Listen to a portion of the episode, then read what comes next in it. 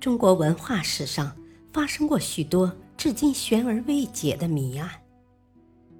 翻开这一章，将最离奇的文化谜案全方位、立体化的展现在你的面前，详述谜案发生的历史背景、破解过程，以及至今尚未解开的悬案，引领您进入。精彩玄妙的未知世界，打开更为广阔的文化视野。欢迎收听《神秘中国的千古之谜》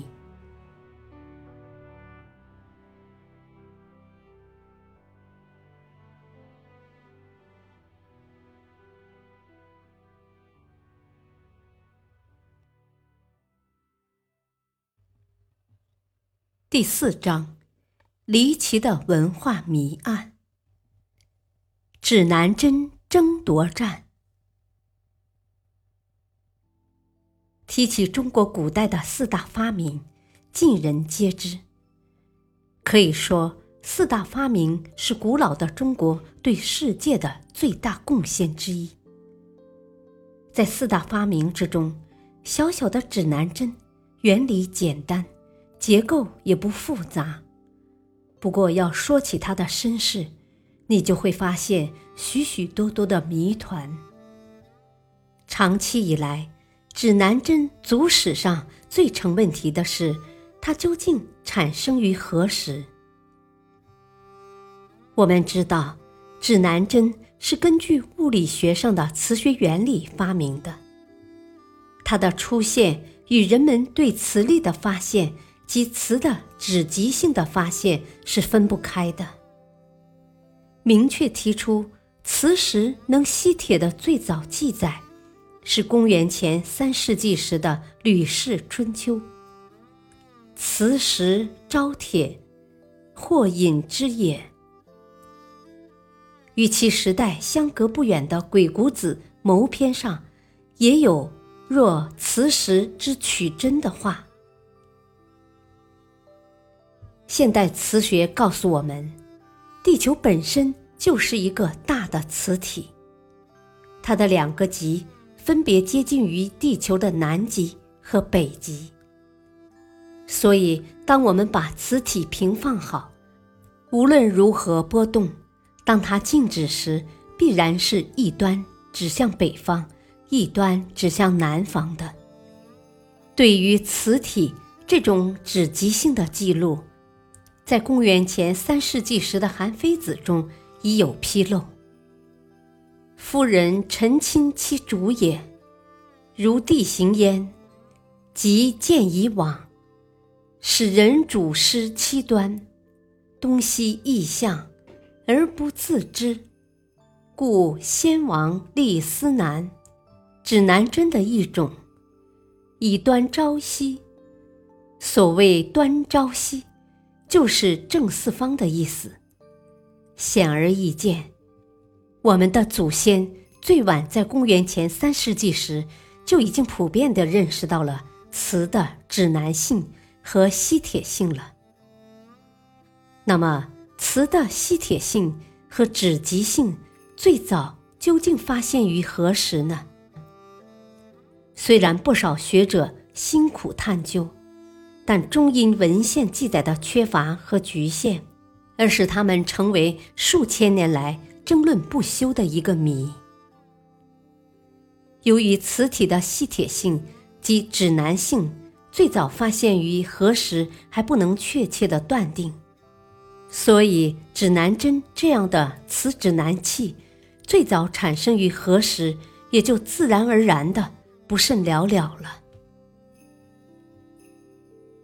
就目前而论，司南说最占上风。这是根据《韩非子·有度篇》中的“故先王立司南，以端朝夕”，认为战国时期就有了我国最早的磁指南器司南，并且有学者依据《论衡·适应篇》中的“司南之标，投之于地。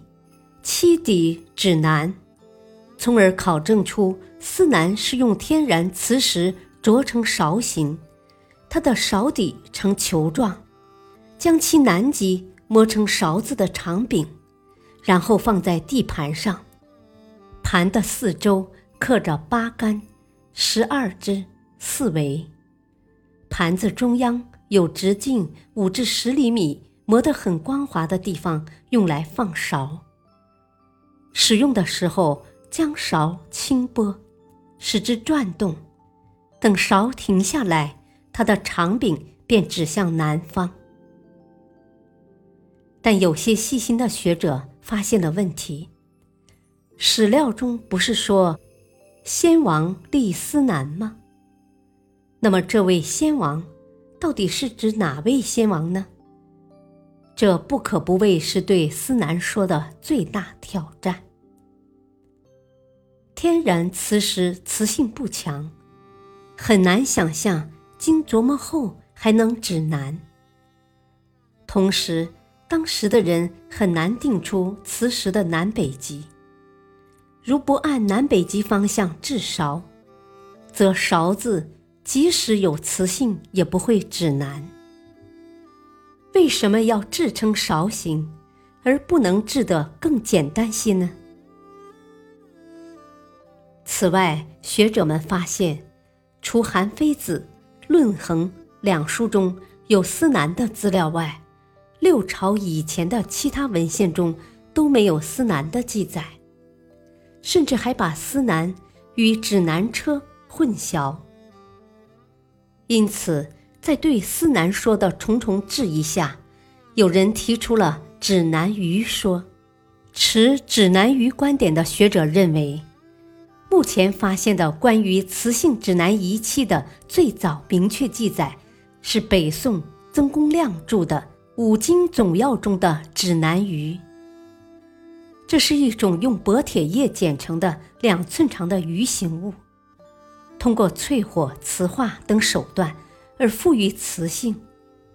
用时置水碗于无风处，平放于在水面令浮，其手。常南向无也。